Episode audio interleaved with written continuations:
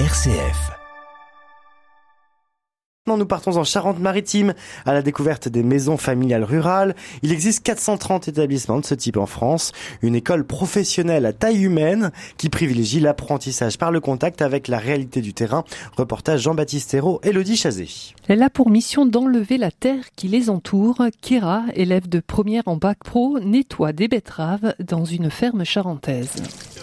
Je découvre tout justement aujourd'hui en sortie scolaire. Je connaissais pas du tout et franchement ça me plaît. 57 élèves sont venus ici à la mi-novembre dans la petite commune du Ché découvrir des activités liées à l'agriculture et aussi au métier de paysagiste. C'est le cas de Bastien, élève de troisième. Il se prête volontiers à l'exercice et taille des haies, enfin des haies. Pour le moment, on taille des ronces parce que c'est un petit peu euh, gênant pour euh, la taille de haies. Ça va piquer beaucoup. Avant, j'aimais pas l'école, maintenant, je préfère y rester. Ça m'a donné envie de rester dans les études. Je commence à me plaire beaucoup dans cet MFR. MFR pour Maison Familiale Rurale, cet internat de Charente-Maritime propose à des jeunes élèves de la quatrième au bac pro une formation mêlant à la fois théorie et pratique. Léa, élève de troisième, se félicite de son choix d'orientation scolaire.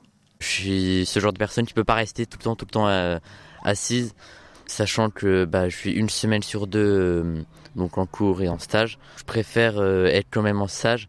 que ça me permet de découvrir des choses tout en travaillant. Bah, J'aime pas trop le collège dans le sens où euh, on fait des études mais on n'a pas une idée de ce qu'on va faire plus tard, alors que là ça nous donne une idée de, de ce qu'on va faire plus tard. Yanis est l'un des moniteurs qui encadre ces jeunes. Il insiste sur la notion de solidarité. Le côté familial, le côté maison, on y tient, c'est-à-dire que euh, on veut que garder un lien avec le maître de stage, on veut garder un lien avec les parents, garder un lien avec le jeune, très très important de l'entrée du jeune jusqu'à sa sortie.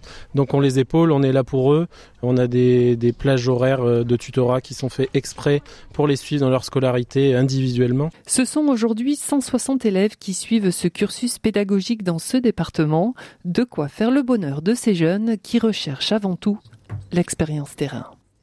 Merci beaucoup. Elodie Chazé, reportage en Charente-Maritime sur ces maisons familiales rurales.